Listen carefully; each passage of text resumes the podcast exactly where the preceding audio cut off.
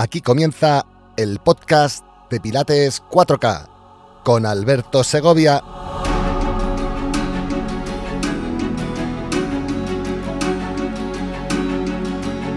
Capítulo 5. La columna vertebral y la masonería. Hola, te doy la bienvenida a este capítulo dedicado a esta curiosa relación que se puede trazar entre los diferentes aspectos de la columna vertebral y aquellos datos públicos que conocemos de esa sociedad discreta que es la masonería. Para comenzar, quiero decir que si estás esperando una explicación de qué es la masonería y sus implicaciones en la realidad geopolítica y socioeconómica de la civilización occidental en el siglo XXI, siento comunicarte que ese no es nuestro objetivo ni nuestra misión, ya que en la red puedes encontrar muchos y muy fundamentados estudios abordando el fenómeno de la masonería desde múltiples, variados y en muchas ocasiones antagonistas puntos de vista. Pero como te decía, si quieres saber más al respecto y mucho mejor explicado... Internet, neni, Internet. Y es que lo que nos congrega aquí hoy es una relación muy distinta, aunque igual de apasionante, porque la pregunta sería, ¿qué relación existe entre la masonería y la columna vertebral humana? Pues bien, empecemos por la columna vertebral que existe desde mucho antes que los masones. La columna vertebral humana está formada por 24 vértebras móviles, 7 cervicales, 12 torácicas y 5 lumbares, más un sacro y un coxis. Ah, ¿que no lo sabías? Pues ahí te van unas cuantas reglas mnemotécnicas para que puedas recordar mejor. Son 24 vértebras móviles en total, 24, como las horas del día. Para estudiar toda la columna por partes, la dividimos en tres zonas. Zona cervical, cervix en latín, que significa cuello, zona dorsal o torácica, es decir, las 12 vértebras de la zona costal o tórax, que en griego se diría thorax y en español pecho, y la zona lumbar, del latín lumbus, que significa riñones o dorso en español. Ahí te va otra. Si hemos dicho que las del medio son 12, es decir, pares, las de arriba, las cervicales y las de abajo, las lumbares, son impares, pero entre ellas suman 12 también. ¿Adivinas cuántas cervicales y cuántas lumbares son? Sí, así es, 7 cervicales y 5 lumbares, que sumadas a las 12 torácicas dan las 24 vértebras móviles de las que hablábamos.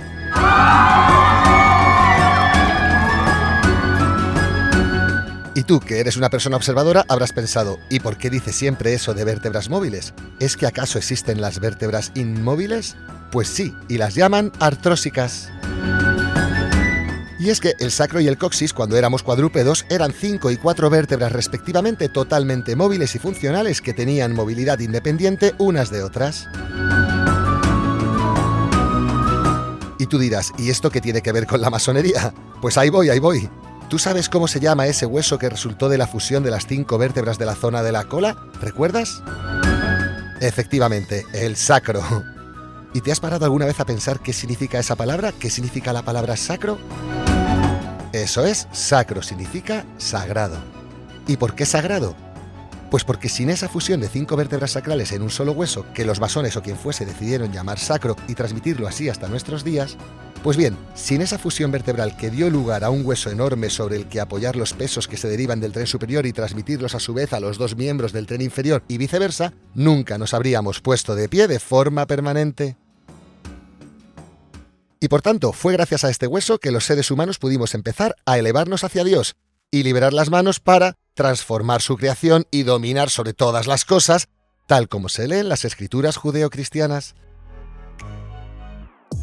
Dejando a un lado si estás de acuerdo o no con esto que acabo de comentar, convendrás conmigo en que, para personas de hace siglos que eran creyentes y practicantes en el cristianismo, y que además se dedicaban a levantar catedrales muy altas poniendo unas piedras sobre otras para acercarse al máximo a su Dios, esta imagen de la columna vertebral como un conjunto de piedras serpenteante y que asciende y cuyo último peldaño se relaciona con la creación, con el creador, es decir, con la metáfora del cerebro como arquitecto del cuerpo, era sin duda una imagen muy potente. Ahora, y para ir desvelando el secreto de la relación de los masones con la columna vertebral humana, te falta sumar las vértebras que conforman la zona de la rabadilla, técnicamente llamada coxis, y que proviene del griego coquis, que significa pájaro cuco, porque la forma de este hueso obedece a la forma del pico de esta ave. Así que, sabiendo ya que el coxis es una estructura formada por antiguas vértebras móviles y que ahora están soldadas, siendo en el nivel funcional un solo hueso, una sola estructura, ¿cuántas vértebras independientes eran las que hoy en día denominamos coxis? ¿Lo sabes? Eso es, eran cuatro. Y ahí tienes el inicio de este misterio. Comencemos a sumar. Si eran 12 vértebras torácicas o costales, 7 cervicales y 5 lumbares, hablábamos por tanto de 24 vértebras móviles en total. Pero esas eran las móviles. ¿Cuántas vértebras tenemos en total si contamos con las que están fusionadas en el sacro y en el coxis?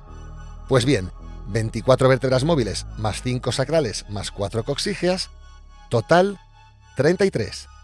33. ¿No te suena a masónico este número? Pues sí, la masonería tradicional divide a los integrantes de sus logias en 33 grados o peldaños dentro de la organización. Todos los masones comienzan en la logia por la base, es decir, por el coxis y el sacro, y solo unos pocos ascienden por los diferentes peldaños o grados, como dicen ellos, hasta que una sola persona es la que ocupa el grado más alto, el grado 33. Y eso tampoco es casual, porque ¿sabes cómo se llama la primera vértebra cervical, la que está en contacto con el cráneo? Las dos primeras vértebras que están en relación con el cráneo, es decir, con el símbolo de Dios, esas dos vértebras sí que tienen nombre propio. Atlas sería la C1 y Axis sería la C2.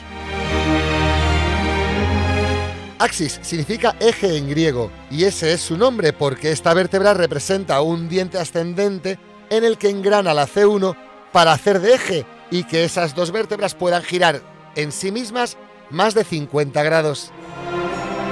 ¿Y Atlas? ¿Qué significa Atlas? ¿Quién era Atlas?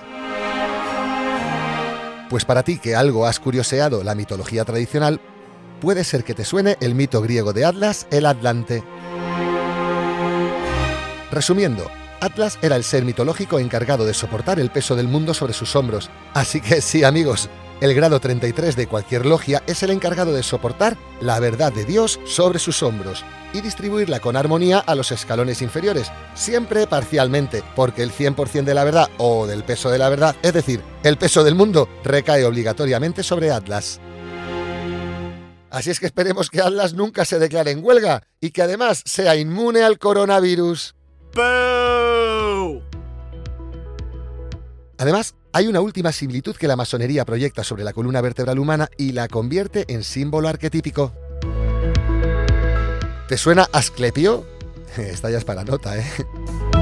Pues sí, Asclepio es en la mitología griega el dios representado como una serpiente ascendiendo por el báculo o vara de Asclepio, símbolo de la salud que podrás ver en la publicidad de muchas farmacias. Así, la masonería adopta este símil de la columna vertebral serpenteante y ascendente con el báculo de Asclepio.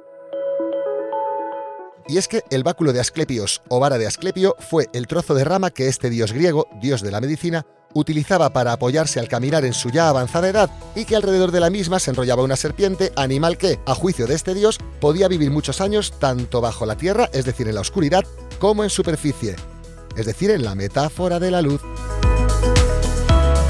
Hoy en día, el báculo de Asclepio es usado por diferentes organizaciones de la salud en sus símbolos, escudos y membretes alrededor de todo el planeta.